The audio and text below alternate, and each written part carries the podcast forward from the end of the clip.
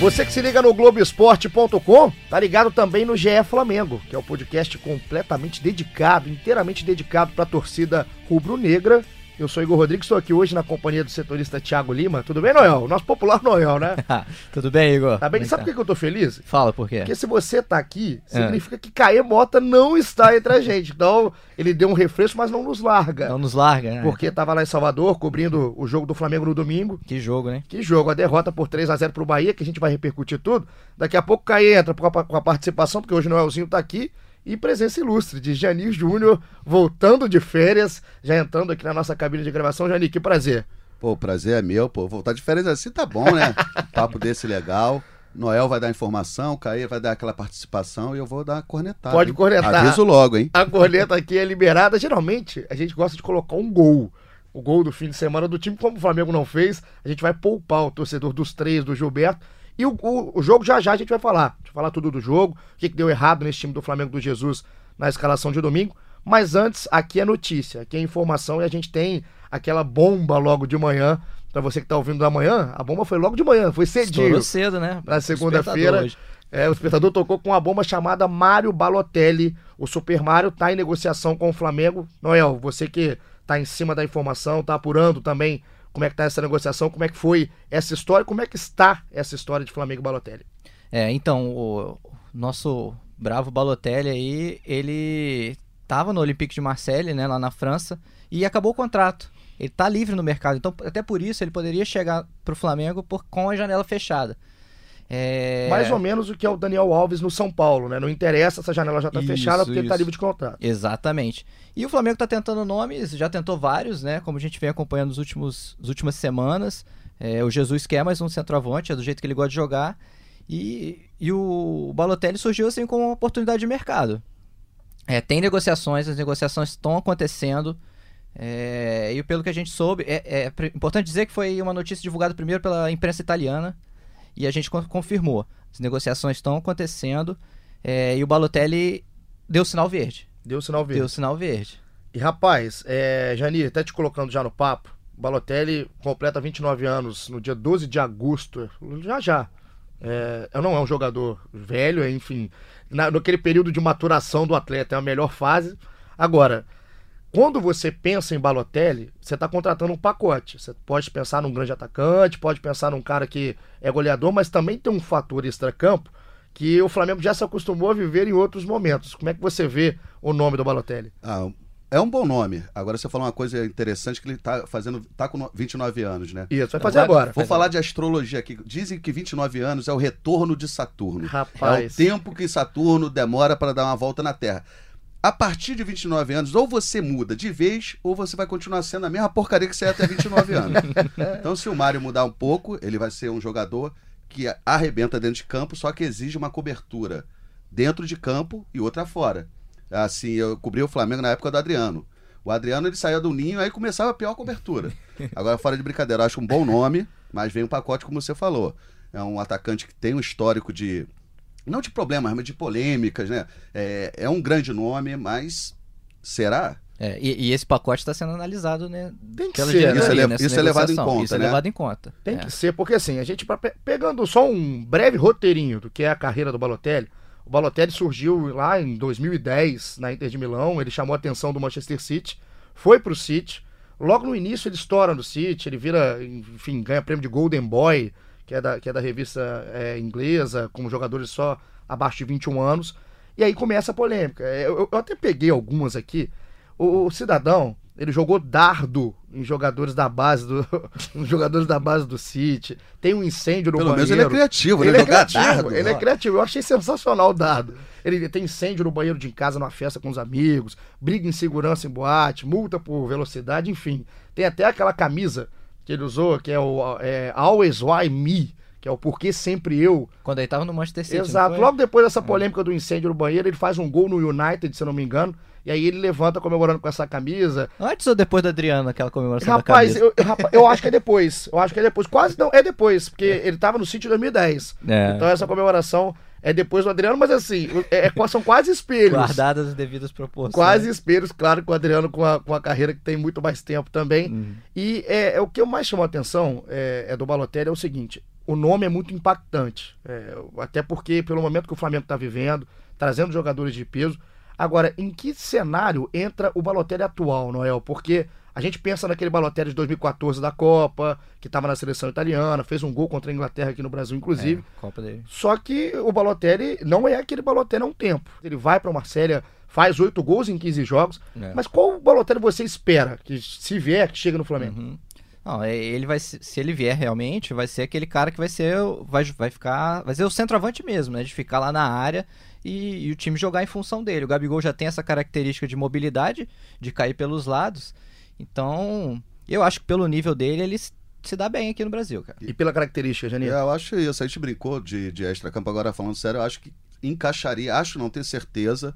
É, é um jogador de nome. Vai trazer, assim, é, perigo para o adversário, mas também é uma questão de marketing, uma questão de.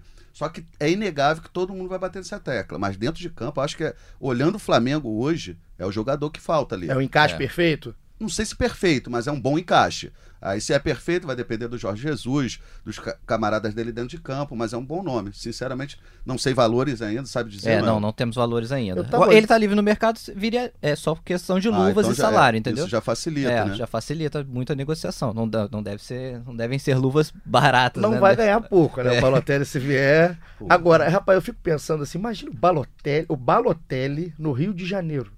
É, é um convite, né? É um convite ao caos que vai virar aqui o Rio de Janeiro. Então, tomara que Saturno, né, pra torcida do Flamengo, que Saturno tenha rodado e rodado a vida do Balotelli.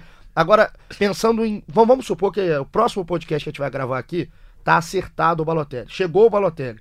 Como montar esse ataque do Flamengo com o Balotelli? Porque a gente fala, né? Tem Gerson, Arrascaeta, Everton Ribeiro, Vitinho, Gabigol, Bruno Henrique, enfim. Como é que o Jesus pega isso e transforma, transforma num time? Como colocar o Balotelli nesse esquema? É, eu acho que vai passar muito pela essa formação dele com um volante só, que é que é que ele estreou contra o Goiás, que deu super certo. é, e ele não conseguiu ainda fazer um novo jogo daquele, mas com um volante só e aí com- e o Gerson, né, como segundo volante. E aí bota todo mundo, todo, todos os, os criativos pra jogar, cara, com Arrascaeta, Everton Ribeiro, Bruno Henrique, Gabigol e Balotelli. O 5 vão pra jogo também, Janir? Vem isso É, na sua eu- cabeça? Eu, confesso assim, o, o trabalho do Jorge está no começo aqui. Eu não me arrisco a dizer como seria a montagem. Só que o Balotelli não viria para ser reserva. Então Com ele vai ter que dar um não. jeito dele. Eu acho que tem N variações aí para o Jorge pensar. Vai depender de adversário, vai depender de jogo. É, é difícil assim entender ainda. Eu confesso que não entendo o que, que Jesus pode prever para o Balotelli. Mas ele quer esse jogador, não o Balotelli em si, com essas características. Então o cara vai chegar para ser titular. Quem vai sair, quem vai ficar, se um primeiro, segundo volante, não sei dizer, porque ainda estou começando a acompanhar o trabalho do Jesus. Algumas alterações que ele fez eu não entendi muito bem, é, algumas formações também não. Então eu não me arrisco a dizer ainda quem entra, quem sai, só que o Balotelli chega, escolhe o número, bota a camisa. É. E qual número ele vestiria, hein? Rapaz, tem- Rapaz. ele, ele gosta do 45, né? O Aí é 45 mole, o né? número que aí ele já é mole, não usou, precisa pedir pra ninguém. que não precisa pedir agora. Se Pô, ele se quiser, sou ele, eu peço 22, número do maluco. A 9 vai ficar complicado pra ele vestir agora também, mas o Balotelli, e, e se chegar, eu queria saber de vocês assim, em que patamar que chega a questão de camisas 9 no Brasil? É tão discutido isso, que o futebol brasileiro tem uma carência de, de centroavante, o Balotelli tem a característica. Ele chega em patamar de um cara pra ser unanimidade, é, tá muito na frente dos outros. Por exemplo, a gente falava muito em Fred e Ricardo Oliveira, estão vivendo um período nebuloso, sem, não- sem gol há muito tempo, jogando mal, também muito criticados. E o Brasil realmente sentindo falta. Chega pra ser a referência da camisa 9 aqui no futebol brasileiro? É, mesmo não estando no auge dele, eu acho que chega, cara. Acho que ele chega, che- chegaria pra ser um, um dos auges, um dos camisas 9 top no futebol brasileiro. Não sei se o Janir concorda Eu comigo. acho que ele chega. Pelo nome, pela característica que ele tem, ele chega. Mas aí tem a diferença do futebol brasileiro. Tem, eu acho que chega, mas eu espero, assim, não é reticente, eu acho que é uma grande contratação. Mas prefiro ver, assim.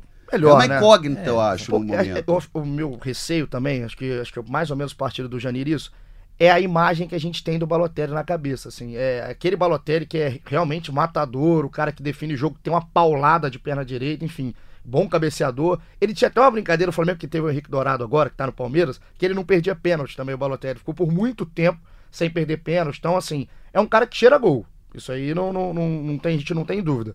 Agora tem que ver se vai chegar esse Balotelli que a gente tem na cabeça. Porque ele oscila durante a carreira, né? Um grande jogador, é, mete gol pra caramba, mas a gente tem que ver como vai chegar. Assim, só mais deixar claro, eu sou totalmente a favor da contratação do Balotelli. Uhum. Totalmente, assim. Não. Só que vem uma questão toda por trás, desde a posição, o posicionamento em campo, como vai ser escalado, o extra-campo. Isso tem que ser levado em consideração, como o Thiago falou. É, o próprio Flamengo está levando isso em consideração. Só que a cartilha do Jesus, se ele não rezar, é. é, ó, fez xixi fora do pinico duas vezes, tá alto. Sabe disso, né? Não? Sim, Cartilha ali é braba, hein? Ah, é. Vai ter que se enquadrar, né? Entendeu? Exatamente isso. Vem um jogador com esse peso, com essas polêmicas, com um técnico que é extremamente rigoroso e disciplinador. Então a gente respondeu aqui pergunta de vários amigos que participaram aqui na hashtag GE Flamengo. Aliás, o podcast é feito por esse pessoal, né? Que fica mandando aqui. O Felipe Oficial, que é o Arrasca aqui na, no Twitter, perguntou se tinha algo oficial entre Flamengo e Balotelli. O Gabriel também perguntou. É até bom, várias, bom falar que oficial- oficialmente o Flamengo não, não com- comenta a negociação. Mas, Mas ela existe, existe. ela Então, existe. ela existe e ela, obviamente, é, vai ser assunto, vai ser tema para os próximos capítulos do GE Flamengo Podcast aqui, que a gente vai estar sempre ligado. Por exemplo, só para você ficar aí sabendo, se o Balotelli fechar amanhã, a gente volta depois de amanhã ou amanhã mesmo, que não tem essa coisa. Edição extraordinária. Rapaz, eu acordo o Janeiro, eu chamo o Caê lá na Bahia, a gente faz qualquer coisa Já realmente acordamos cedo hoje, né, né? né, não, a custa gente, tá, nada a gente tá aqui com essa cara de sono, não é à toa. Agora vamos passar pro jogo. A gente falou já do Balotelli abrindo essa, essa quarta, esse quarto episódio aqui do GE Flamengo, porque se o assunto inicial do nosso programa de hoje foi positivo, é preocupante a atuação do Flamengo contra o Bahia na Fonte Nova. Um 3 a 0 é, é, acho que pra ninguém botar defeito no time do Roger Machado. Com três gols do Gilberto, um aos 22, um aos 30 e um aos 50. Digo 50 porque teve um gol polêmico ali, que era o VAR, né, entrou em ação. Foi logo o primeiro gol do Gilberto. É, Jesus ainda acha que tá impedido. Jesus ficou questionando. Essa é um lance muito, muito difícil, é muito apertada a decisão. Acho que não justifica a demora do VAR, mas é muito apertada. Só que um 3 a 0 é, Noel, você com certeza acompanhou. Onde, onde que a gente vê o problema nesse 3 a 0 Rapaz, ali é difícil até explicar. Eu acho que ali foi um conjunto de fatores, passando desde o cansaço do, do jogo do Emelec, que foi bem, bem puxado fisicamente emocionalmente. É, aí passando pela, pelo encaixe do time, o Felipe Luiz, por exemplo, que tá, não tá encaixado, tá fora de ritmo, entrou, acabaram dois gols saindo até, né, pelo seu setor. É, questão também de um gramado muito ruim, a gente pode ver que foi um gramado muito ruim. Até antes do jogo, an- logo antes da bola rolar, coisa de minutos. O, o, o Eudes, se eu não me engano, que estava no jogo, é o Eudes Júnior, repórter do Sport TV, estava acompanhando o Jorge Jesus de perto. E o Je- Jesus entra em campo, olha pro gramado, balança a cabeça negativamente, fala com, com o Eudes, confirmando que era realmente sobre o gramado. O Eudes pergunta para ele, então. Tava visivelmente feio, mas parecia que tava ruim também. Mas vem cá, não vamos botar a culpa no Não, gramado. Não, zero. não, não é desculpa, é assim, não, mas é só realmente o juntando- gramado tava ruim, mas eu concordo É. um pouco com o Noel. E eu acho que o gramado, Jani, é o, é o menor, dos Menor dos problemas do problemas, Flamengo. exatamente. Menor dos problemas do Flamengo nesse jogo. E eu já queria te botar aqui a rolar a bola pra você na, na questão da fragilidade defensiva. É, e uma zaga nova, né? Uma zaga nova, É. mas assim, é, me chama a atenção que a dupla de zaga, apesar de ser nova, o, o sistema de jogo é praticamente o mesmo, com aquelas linhas altas que ele gosta de jogar.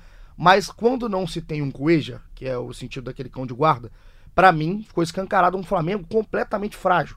E são é, é, o dado. e geralmente eu nem sou muito fã de abraçar o número pra mostrar como que tá mal, não, mas são 16 gols sofridos no Brasileirão. E aí a gente vai fazendo uma comparação. O Palmeiras sofreu 6, o Santos 9 e o Havaí, que é o lanterna do campeonato, sofreu 18. Só dois a mais. Então, essa fragilidade defensiva, defensiva também te chama atenção, Janine? Chama atenção e ontem, mas ontem especificamente na derrota contra o Bahia, eu acho que além da fragilidade defensiva, como o time tá, estava todo desconjuntado entre os setores, a fragilidade ficou ainda maior. Mas isso realmente chama atenção. Não sei se o Jorge já tem uma dupla titular. O que você acha? Não tem uma dupla titular? Vai ser o Pablo Mari e o Tuller? Não sei. Assim, Ah, pra mim é, é o Rodrigo Caio e o Maria ali, né? é, e assim, o Rodrigo Caio machucado. É. O que eu acho assim, o time se lança muito e não tem caixa para defender.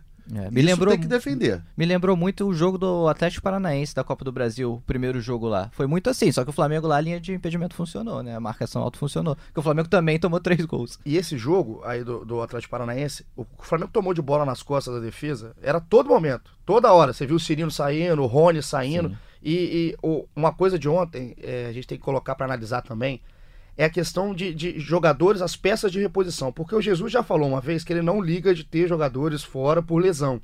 Que ele quer levar o, o Flamengo ao limite.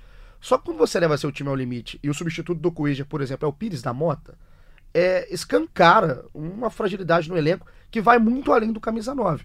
O Pires ontem, é, se não foi o pior, acho que é só. o Acho único- que é uma atuação é uma muito atuação ruim. horrível. Se ele não foi o pior, talvez seja por culpa é, do Diego, Diego, Diego Alves, teve falhas clamorosas, principalmente a falha do segundo gol. Mas é, descancara um pouco essa, essa fragilidade. elenco. e assim, além do 3 a 0 poderia ter sido mais, né? Mas, é, Segundo com certeza. tempo, o Flamengo, sem ter muito o que fazer, o, o mais coisa a perder, se lançou. Diego Alves, que falhou pra caramba ontem, ainda fez duas boas defesas. Mas como você falou, essa questão defensiva, quando o time ganha de 3 a 2 como foi pro Botafogo, tomou dois, mas fez três. Uhum. Mas tá sendo em todo jogo. Quando o ataque não funciona, ele continua tomando gol. Acho que tá bem desequilibrado ainda. E isso vem de antes do Jorge, já com o É, Abel. sim. É uma questão que precisa ser consertada e por isso que o Flamengo procurava tanto um zagueiro.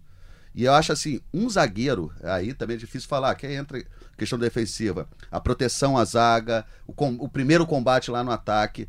Mas assim, eu olho pro Flamengo hoje, sabe o jogador que eu vejo ali para consertar isso? Tô falando da zaga mais compacta, Hum. Dedé. Acho que é o nome que todo mundo grita quando a pergunta é essa. Quem? Porque ele é o sentido que falta pra mim no Flamengo. Um jogador do estilo do Dedé também, Janir. É, impressionante, é impressionante. assim. É, a gente não pode jogar a zaga só pela zaga, que é uma, uma É porção tudo, de é. questão até chegar à zaga.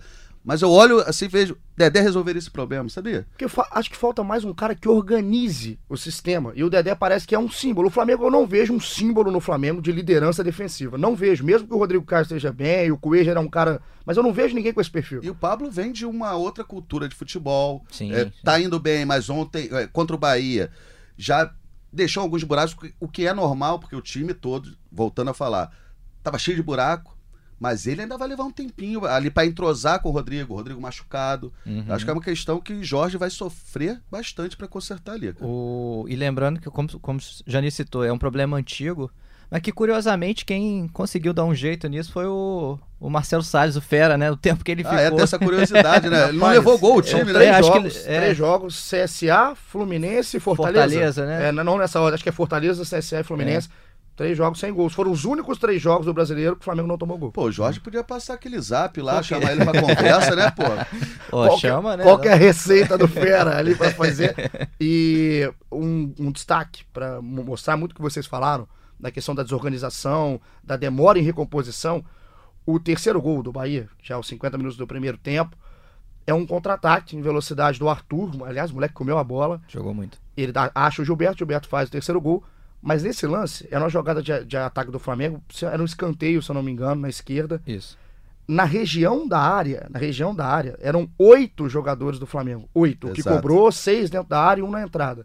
Aí, o contragolpe, são três do Bahia contra o Rafinha, sozinho lá atrás, e o Felipe Luiz, que virou meme. Foi, foi esse lance que ele perde na corrida. É. Virou meme. E, assim, ele não, ele- não era dele pra estar ali. Ele vem esbaforido tentando correr atrás do Gilberto. A gente é, até colocar. Vou até colocar, aproveitar, que a gente falou que o Caê não tá aqui, mas o Caê não nos larga. O Caê participando agora direto lá de Salvador, ele manda uma questão sobre o Felipe Luiz. Pra gente já entrar na estreia dele aqui mais especificamente, o Caê pergunta exatamente o que que vocês acharam do Felipe Luiz. Vamos ouvir? Caê, vem, vem, Caê. Fala, fala Igor Rodrigues, Janir Júnior, Thiago Lima, nosso Noel. Tá bem acompanhado, hein, Igor? Tá bem acompanhado. Quero ver esse podcast aí depois de uma derrota, o primeiro podcast do Flamengo depois de uma derrota, uma derrota acachapante, como o pessoal fala, né? Uma atuação muito abaixo da crítica do Flamengo aqui em Salvador. Vou te ser sincero que não deu nem para entender muito bem o que aconteceu. É, falar também do Felipe Luiz, da, da estreia dele. Acho que o Felipe nitidamente é abaixo fisicamente, mas que é, não, é, não pecou pela falta de entrega, falta de tentativa. Até um lance que viralizou aí nas redes sociais dele tentando correr atrás do Gilberto ali. É, eu, sinceramente, acho até uma certa, entre aspas, maldade, porque ele ali estava tentando cobrir uma defesa totalmente desguarnecida após um escanteio ofensivo. Não era ele que devia estar correndo atrás do Gilberto ali. Ele foi, na verdade, tentar é, cobrir um buraco e acabou sendo exposto. Óbvio que ele não está em condições físicas ideais e acabou ficando para trás. Então é isso, é, ele fala desse lance, assim, da corrida do Gilberto. Mas o que, que vocês acharam, assim, do Felipe em questão é, é, física, tática, técnica, enfim, a estreia do Felipe Luiz. É bom, eu, eu achei ele bem, bem discreto em campo ontem. Não achei que foi uma boa estreia. discordo um pouco dele. Ele achou que se movimentou bem, mostrou intensidade. Mas eu achei que ele ainda tá natural, né? O cara acabou de chegar, tem que se adaptar. O time não estava bem, isso contribui muito. Mas ele foi. Achei ele bem discreto em campo ontem. Não sei se o Jadir concorda comigo. Não, eu vou até um pouco além. Eu acho que ele não deveria ter estreado ontem. Falta ritmo, aquele lance, assim, que a gente viu que virou GIF, virou meme tudo. É até cruel bater Muito. em cima disso. Sim. Eu acho que não deveria ter estreado ontem, porque além do ritmo tem a questão do entrosamento. Era um jogo de que já se previa de alta intensidade. Só que assim, além dele ter falado que teve boa movimentação, ele falou da estreia e tal. É, eu acho que na cabeça dele, se ele acha que teve uma boa movimentação, é, é porque assim, ele queria estrear. Ele deve ter falado pro Jorge, ó, conta comigo. Mas quando a coisa rolou ali, não rolou legal. É. E, não, ele mesmo falou que precisa de. É jogando que ele vai readquirir e, o ritmo dele. Mas jamais pode ser julgado por isso. Só que ontem foi bem abaixo do que é o Felipe, obviamente. É. E a, acho que, além do físico, tem a questão do entrosamento. Eu acho assim, é, olhando o jogador, o Felipe Luiz, eu acho que o Felipe, ele quer jogar. Ele chega, no, ele tá jogando no time que ele queria jogar desde sempre, enfim. Eu acho que o, o erro na, na, em tudo, nessa, nessa questão, é do Jorge Jesus, porque ele não pode se levar por isso. Assim. Exato. É, o, o, o, jogador quer sempre jogar, né? E outra, uhum. o, o Flamengo sabia como o Bahia joga. O Bahia joga com jogadores de velocidade pelo lado, o Arthur joga caindo pelo lado que tem o Felipe Luiz. Você tem um jogador que já tem uma idade mais avançada. Não é veterano, mas tem uma idade mais, mais avançada. Contra um moleque que tá endiabrado. Ontem acho até acima da média dos jogos dele. Mas o, o esquema do Bahia é essa saída rápida em contra-ataque.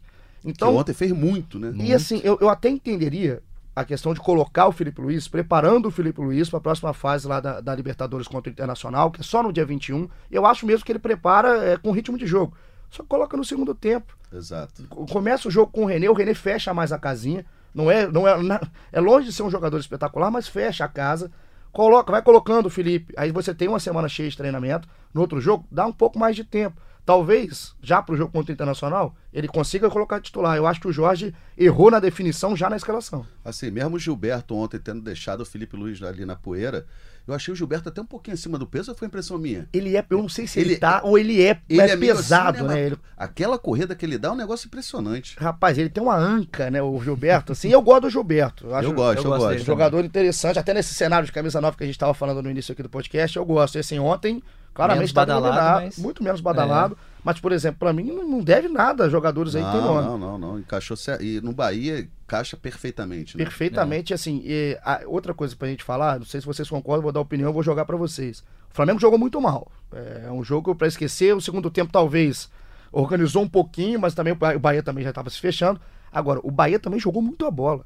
O primeiro tempo do Bahia é uma brincadeira. Acho que eu não, eu o Roger não deve lembrar de como que o Bahia jogou esse tanto que jogou. Então deu tudo errado. É um jogo que deu tudo errado. E assim, o Bahia tem um preparador físico cascudo, né? Paulo Paixão. Uhum. Esse cara botou o time para correr, hein? O time do Bahia também tá correndo, né? Sim. Porque na posse de bola ali, o Flamengo acho que teve mais posse não, de bola. Teve né? mais posse de bola, mas é terminou o primeiro tempo com 70%. É, não, é mas questão o Bahia, de além de jogo. da técnica, a gente tá todo encaixadinho. Achei que correu pra caramba ontem. É um time e... que tem muita pegada também, né? É. é, e assim, e é um papo que a gente tava falando, não sei se você vai voltar e tudo, já vou me antecipar aqui. É, também teve um facilitador Diego Alves ter contribuído, né? É. Assim. Deixei mais aqui até pro final é. da nossa análise do jogo, porque até um ponto que eu tava conversando com o Caio ontem pós-jogo, estava até discutindo isso, enfim. O Caio, até vou colocar o Caio aqui de novo, que ele pergunta até sobre o Diego Alves, e a pergunta do Diego Alves que o Caio vai fazer, eu só vou emendar. Fala aí, Caio. A respeito do próprio Diego Alves, o que, que vocês acham que deve ser feito com ele, ou como que vocês avaliam esse momento dele, Diego Alves que já foi muito mal contra o Botafogo, é, na própria vitória contra o Melec eu senti, não sei se foi uma percepção minha, assim, uma, uma tensão coletiva ali, com aquelas bolas cruzadas, alguns chutes de fora da área, foi até um chute se não me engano, do próprio Queiroz, que ele fica só olhando. E na partida contra o Bahia, uma atuação novamente muito ruim. É, não digo nem somente pela, pela falha no segundo gol, mas acho também que é, esse Flamengo de linha alta, com defesa mais, mais exposta, ele tem que estar sempre preparado e atento para sair do gol quando necessário. O primeiro gol em especial foi uma bola esticada, que fica até aquela dúvida se a bola vai para o Luca ou para o Gilberto. Tem até toda a questão do VAR. E eu acho que ele ali podia ter tomado uma decisão de sair para abafar Deixo meu abraço para vocês, como eu não ia deixar de perder a oportunidade de falar bastante. Falei três minutos. Um abraço, semana que vem tô contigo. Não chora não, ô Igor. Semana que vem eu tô de volta. Vou ser direto. Vou ser direto, porque o Caio fala. Eu vou ser direto. Diego Alves, é, que ele falhou ontem, é claro. É óbvio, a gente já sabe. Mas sequência, banco ou a gente segue com ele? Bom, deixa eu começar. Eu, eu, eu não coloco a derrota de ontem na conta do Diego Alves, não, sabe? Ele falhou realmente, mas eu não coloco na conta dele. Mas acho que ele não vem de uma fase bo boa. Ele vem numa, numa sequência ruim. Teve o pênalti que ele defendeu do Emelec. Mas se você pegar os últimos jogos, ele teve um. Esse ano ele começou bem, teve um jogo extraordinário lá com o San José na altitude de Oruro, que ele foi o melhor jogo dele pelo Flamengo. Mas ele não vem bem. E quando um jogador não vem bem, o técnico tem que ser justo. E eu acho que o César merecia uma oportunidade agora. O César não é mais um menino, a gente sempre pensa no César, pô, é um, um jovem da base. Não, o cara já estreou em 2013, cara, tem seis anos que o cara estreou. Que todo mundo lembra, né? Uma estreia que ele fechou o gol contra o Cruzeiro no Maracanã. E o cara não é mais um menino, ele pode aguentar, suportar bem a pressão e já mostrou é, regularidade quando foi preciso. Ele já entrou em umas furadas que ele mostrou serviço. Então, assim, até para ganhar o elenco, para não perder jogador, o jogador mesmo pode pensar, pô, o cara tá falhando aí, eu não ganho uma chance. Não é barrar por uma falha, não é barrar por duas falhas, mas o momento do Diego Alves não é bom. César é longe de ser um menino, 27 anos. A gente lembra é. muito, é sempre eternamente uma promessa do Flamengo. É. Porque ele é tipo eu, que tem essa cara de menino. É, tá menino, né? Não, mas entrando no assunto, eu acho que futebol é momento. No momento, o Diego Alves deveria ir pro banco não só pelo jogo de ontem, pela sequência. Ele demonstra segurança em alguns jogos. Contra o Emelec, ele sobressaiu porque pegou um pênalti que garantiu, foi herói e tudo. Mas está muito instável. Agora, o meu receio, o meu receio, digo assim, o receio que isso pode causar lá dentro do Flamengo, não é o meu, é como o Diego Alves reagiria a um banco de reservas. Será que ele reagiria bem? A gente sabe que ele tem uma personalidade muito forte, volta e meia a gente vê ele reagindo de uma forma meio irritada com os questionamentos jornalistas. Ele já não uhum. reagiu bem uma vez. Com o Dorival. Né? Com o Dorival. Teve toda aquela polêmica do Exato, Dorival com é. ele. E foi exatamente mais ou menos isso que é uma viagem antes de um jogo, que ele não quis nem viajar, enfim. Exato. Eu vou até aproveitar, fazer aqui nossa, um comercial, que hoje a gente vai botar uma enquete no ar. O que, que o torcedor do Flamengo prefere? Mantém o Diego Alves ou é a vez do César? Aí chamar a galera para participação, mais tarde vai estar tá lá. É só lá no globoesporte.com barra Flamengo, né? Que você já entra Exatamente. direto na home do Flamengo. Agora, é, eu, vou ser, eu, vou, eu vou um pouquinho além. É, eu falei isso aqui, eu, acho que era o Kaique que estava aqui comigo. É, na minha visão, na minha visão, o Diego Alves, que quando você contrata o Diego Alves, você espera um goleiro extra classe. Um goleiro de Europa, um goleiro não só de passagem, mas de brilho na Europa esse Diego Alves nunca apareceu no Flamengo. Não, com certeza não. Nunca apareceu no Flamengo. E nunca teve sequência. Porque quando a gente vai tentar pegar na cabeça grandes atuações do Diego Alves, essa Pontuais, em Oruro, né? essa em Oruro vem na cabeça, que é na estreia da Libertadores, que é importantíssima. Vem, vem na minha cabeça uma que é quase irrelevante, que é uma contra o Corinthians na última, uma, o penúltima última rodada do Brasileiro na Ilha do Urubu, que o Flamengo uhum. é um jogo que tem uma polêmica do Viseu com o Rodolfo. Com o Rodolfo né? É. Os dois acabaram se, se tendo uma treta ali no, no, campo, né? Um xingando o outro, enfim. Essa, eu lembro que o Diego pega bem. O Diego faz, um, faz jogos, faz bons jogos, porque ele é bom goleiro. Acho que ninguém. Só que eu não vejo no Diego a segurança que o Flamengo precisa há muito tempo. E que ele um dia já mostrou lá já fora. Mostrou, já mostrou, já essa, a qualidade, ele vem por essa qualidade. Mas eu acho que ele nunca se afirmou no Flamengo. Até o histórico dele de pegador de pênaltis, para mim, ele nunca comprovou no Flamengo. Ele tem, ele tem, ele tem, tem algumas defesa. defesas, mas o, o, a porcentagem dele, você pegar número de cobrança para número de, de defesas, sim, sim. não é um histórico de que ele mostrava lá fora. E o medo, Jani, é, é, da questão quando você pega o Diego, coloca no banco, além dessa questão de, de do que representa isso, do que que isso, qual que é o recado que passa pro Diego e do Diego pro grupo, enfim, o que que isso interfere no ambiente, eu tenho receio com o César. Eu acho que o César é bom goleiro, mas eu não sei se quando você monta um time que o Flamengo está montando, pensando em Balotelli, trazendo a Rascaeta, trazendo, pensando no zagueiro, enfim, desse time, essa constelação que o Flamengo quer criar, se o César é o goleiro indicado. Mas às vezes só vai saber colocando lá, né? Eu digo assim, momento, é, momento. Mas, mas, o goleiro desse time que você acabou de falar é o Diego Alves. É isso. É isso. O goleiro que o Flamengo trouxe para ser é o Diego Alves. Não está sendo. Eu acho que o César merece a chance. Mas é, é, até porque eu não posso aqui criticar o César se o César não tem sequência, se o César não uhum. tem momento. Não é essa a crítica que eu estou fazendo. Mas a crítica que eu faço é assim, é, é, é, mais, um, mais uma reflexão do que crítica. Eu não vejo ainda, eu não consegui, ou assim, não deixaram a gente ver ainda, se o César pode ser esse goleiro. E aí entra uma preocupação porque o goleiro decide jogo. A gente já viu várias Exato. vezes. O Cássio já, já decidiu o jogo pro Corinthians. O Fábio já foi campeão pelo Cruzeiro várias vezes assim. Ontem não, mesmo o Corinthians só não perdeu por causa do é Cássio. isso, assim, é, várias, várias, joga várias rodadas e várias competições, em vários torneios, a gente vê demonstração que o goleiro faz sim diferença. Exato, eu acho que o, o Jorge deveria chamar ele na chincha mesmo, falar, ó, vou te, não vou te barrar, porque eu confio em você, transmite confiança, mas deixar claro, se continuar assim, talvez a barração já chega, agora é a hora do cara ganhar uma confiança. Mas o Diego tá no que eu chamo de efeito vagalume. Ele brilha, apaga, brilha, apaga. Só que o E é- apagão, às vezes, está sendo É mais do que o o brilho. vagalume bem cansado. Bem né? cansado, Bem é. sabe porque ele demora a brilhar de novo. E- É, mas ontem pelo menos teve assim, foi lá, admitiu o erro e falou que foi a primeira vez na vida um erro de repor a bola errada com os pés e dar na- no pé do adversário. Eu não chequei lá se. É, não dá pra chegar. Infe- dá. E aí teve a, fa- boa frase, né? infelizmente, infelizmente somos seres humanos. assim, falou. É bom, é melhor ser o vagalume, então. porque- Mas só pra gente colocar aqui, pra gente encerrar esse assunto Bahia 3, Flamengo 0. O Flamengo entrou em campo com Diego Alves, Rafinha, Tuller, Mari e Felipe Luiz, Pires da Mota, Arão e o Gerson, Everton Ribeiro, Arrascaeta e Bruno Henrique. Entraram René, Reinier e o Berrio. Tem uma pergunta aqui da galera. Aliás, todo mundo que participou, muito obrigado. Uma pergunta do Thales. Thales pergunta sobre o Rafinha. A questão do excesso de vontade do Rafinha. O Rafinha fez uma falta ontem com dois minutos no Moisés. Uma falta que eu, na hora que olhei a imagem, eu falei, vai chamar o VAR, vão começar a polêmica em cima do Rafinha, que já tinha ficado marcado contra o Botafogo. Falta que o Rafinha faz duas perguntas. É para expulsão? E a outra, tá demais o Rafinha? Tá, tá passando um pouco do ponto? Bom, eu acho que foi pra expulsão realmente. eu- e.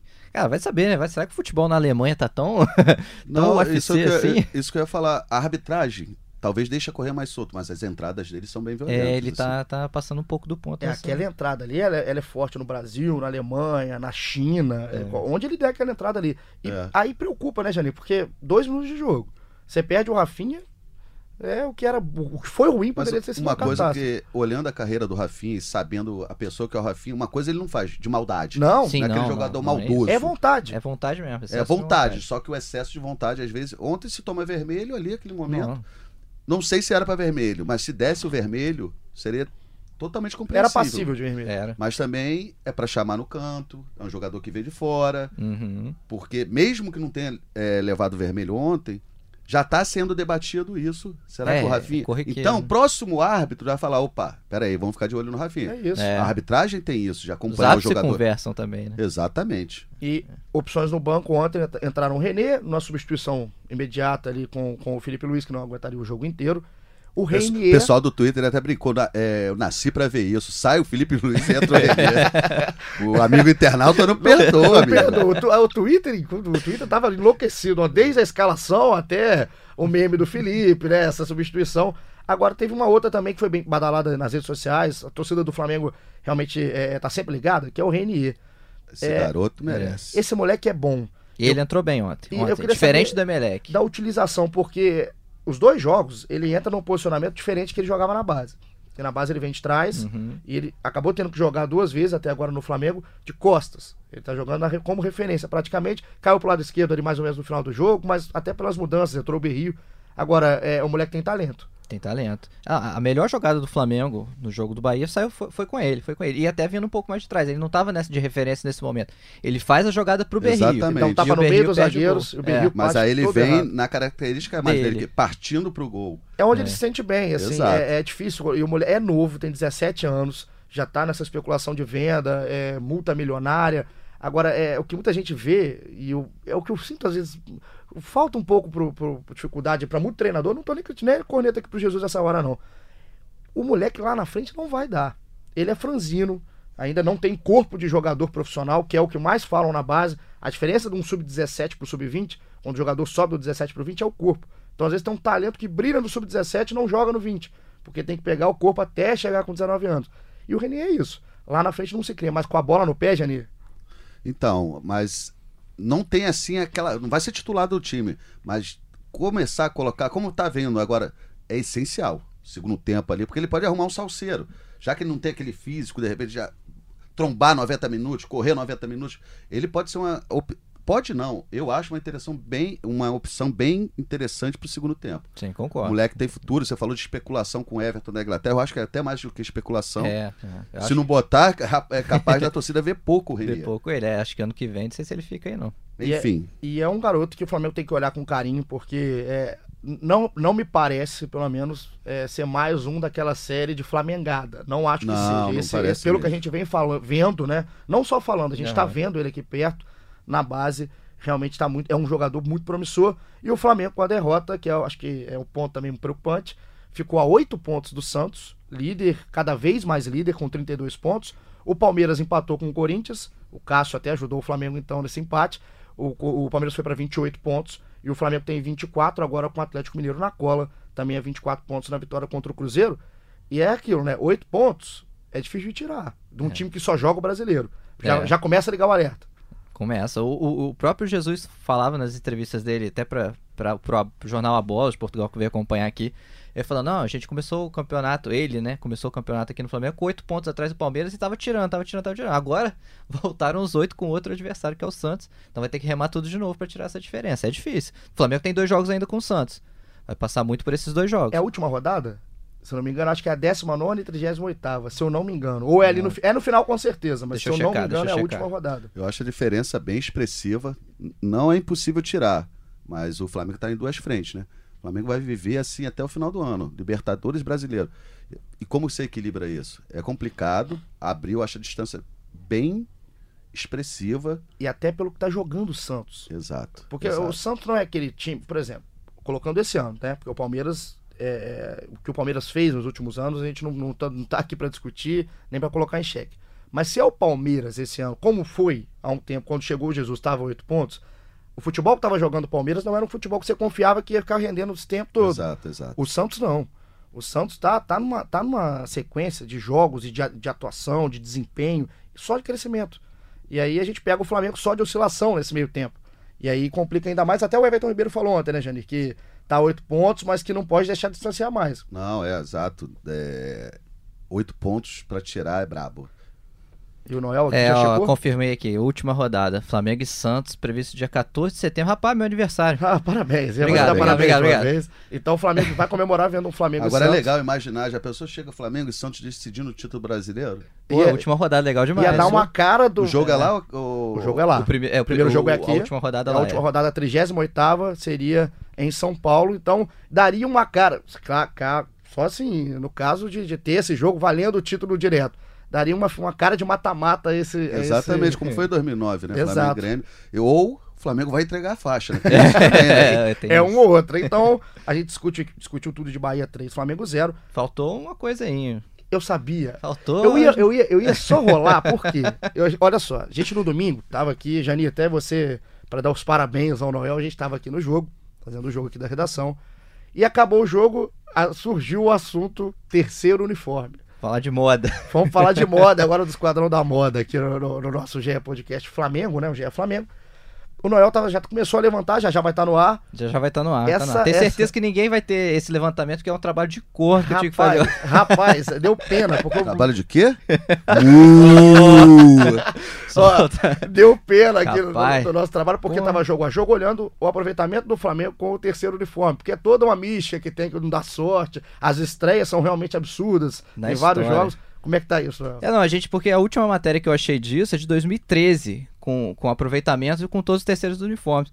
Aí eu falei assim, ah, vamos, vamos falar de terceiro uniforme, mas tem que atualizar esse levantamento aí. Aí tive que pegar desde 2013, jogo a jogo. E o, aqui no Twitter, o Total Fla, até pergunta aqui, ó. Tem uma pergunta: quem que aprovou esse uniforme cinza e verde? É um, é, gostaram do uniforme? Não, o uniforme eu gostei. Essa história é. Mas é. Cria um estigma. Não tem É jeito. impressionante. Não tem jeito. Quem não fica feliz é, é- é o fornecedor de material esportivo. Assim, a última ficou encalhada, né? eu te garanto. passado. tem, tem torcedor que acha bonito e não compra por causa desse karma que virou o terceiro uniforme. Rapaz, mas é isso, assim, e eu, são, tem alguns mais saudosistas, mais velhos, mais tradicionais. Eu falo por causa do meu avô. O meu avô tem camisa que ele não compra porque o time dele perdeu. E aí ele fala, essa aí não dá, essa não dá. Então, Mas a- a- eu, eu gostei da camisa, achei legal. Eu gostei. Eu não É- gostei, não. É, Eu é não diferente, assim, você olhar o Flamengo ali de. de não. Eu preto, gosto, eu gosto cinza, da ideia de terceira camisa sem inovar, mas eu. As Pra- do Flamengo. Pra, pra um clube que já teve aquela azul e amarela, Rapaz, relembrando. Tabajara, Tabajara, né? Tabajara, papagaio vintém, isso aí. Flamengueira, né? Que tinha aquelas florzinhas. Isso assim. aí é, é São Paulo Fashion Week. É. Pô, Mas só a título de curiosidade, ontem foi a vigésima derrota com o terceiro uniforme do Flamengo em 51 jogos. Vigésima derrota em 51 jogos e quando é estreia o negócio é pior ainda, né? É, pior, é, não, é, é terrível. São só 13 vitórias com, com, com esse terceiro pô, uniforme. mesmo que o cara não seja supersticioso com esses É, mas- números, cara. Rapaz, compra outra. Não, Vai, e- você é torcedor do Flamengo, compra outra. Compra tem- tradicional. E tem toda a questão de. O primeiro terceiro uniforme do Flamengo foi a Papagaio Vintém, 95. E, e o Flamengo não venceu com ela. O Flamengo jogou vários jogos com ela e não venceu. A camisa ficou marcada porque não venceu. Tanto quanto o Flamengo foi. Ele relançou a Papagaio Vintém recentemente, não lembro o ano agora de cabeça. Não sei se foi 2014. É, Foi com com um Cirino? novo modelo, foi com o Cirino, né? Um novo modelo, voltou esse estigma. O Flamengo também estreou sem ganhar, mas acabou quebrando a maldição. Eles ganharam com esse uniforme. Então, é, é, o, o- fornecedor espera que a maldição dessa cinza e verde, essa camisa high-tech do Flamengo, seja quebrada. Vocês gostam? Vocês gostam? Tem alguma terceira camisa do Flamengo que vocês tenham gostado? Fala, cara, essa ficou bonita. Então, Rapaz, eu lembro que o Flamengo tem uma preta, Teve é, uma uma, preta. toda preta, com, só com um detalhe vermelho, que eu achei a mais discreta e achei bonita a camisa, assim, era uma camisa, mas geralmente, qu- quase todo o clube.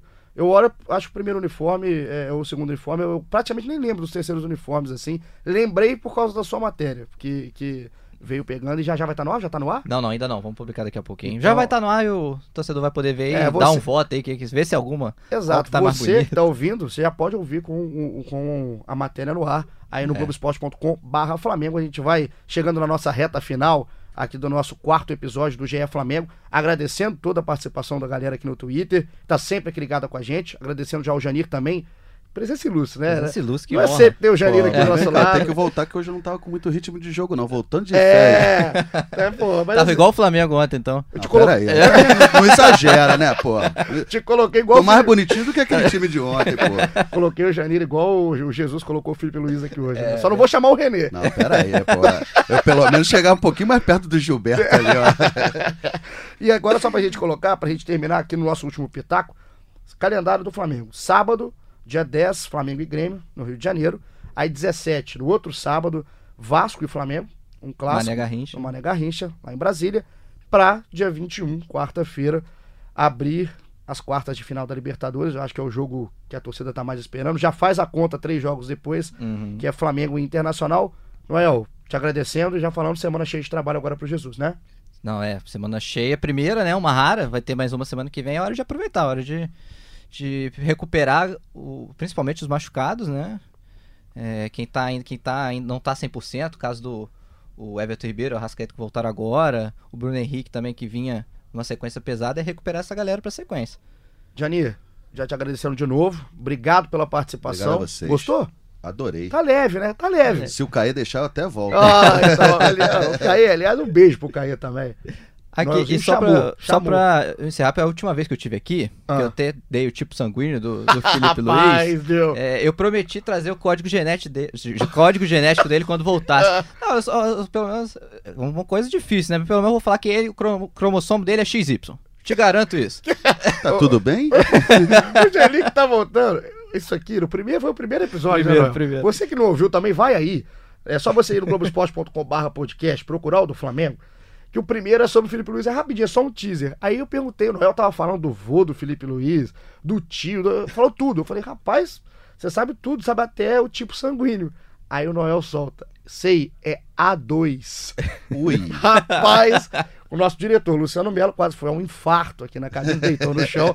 e o Noel prometeu, então, XY. XY tá confirmado. Ó, essa era difícil. né? Noel, muito obrigado. E agora, Jari, é, seu destaque final. Espero você de volta aqui. Sempre um Obrigado. prazer estar contigo. E destaque final para esse Flamengo aí que prepara agora para o jogo contra o Grêmio. É, é, atuando em duas frentes, semana cheia importantíssima, e deixar de lado o furdunço que vai dar uma possível contratação do Balotelli, se isolar no ninho, treinar. E treinar o Jorge sabe bem. Eu acho assim, tem que ser um time mais regular. E essa semana pode ajudar em muita coisa. Observação, aquele treino de vídeo que ele gosta, recuperação de jogador, mas vai vir uma sequência pedreira. Mas É. eu acho que melhor do que contra o Bahia vai ser. E se vem pedreira, a gente vai estar sempre ligado aqui no Globoesporte.com. Já agradecendo a sua participação, sua companhia. Gostou? Vá lá, globoesporte.com.br podcast, ouve os do Flamengo. Vai no do rival secar. Eu sei que você vai lá no rival, vai no Vasco, vai no Botafogo, vai no, no, no Fluminense, vai em todos. E a gente, ó, tá sempre contigo. Qualquer atualização de Mário Balotelli ou jogador que for, estaremos com edições extraordinárias e o GE Flamengo segue, segue firme. Um abraço.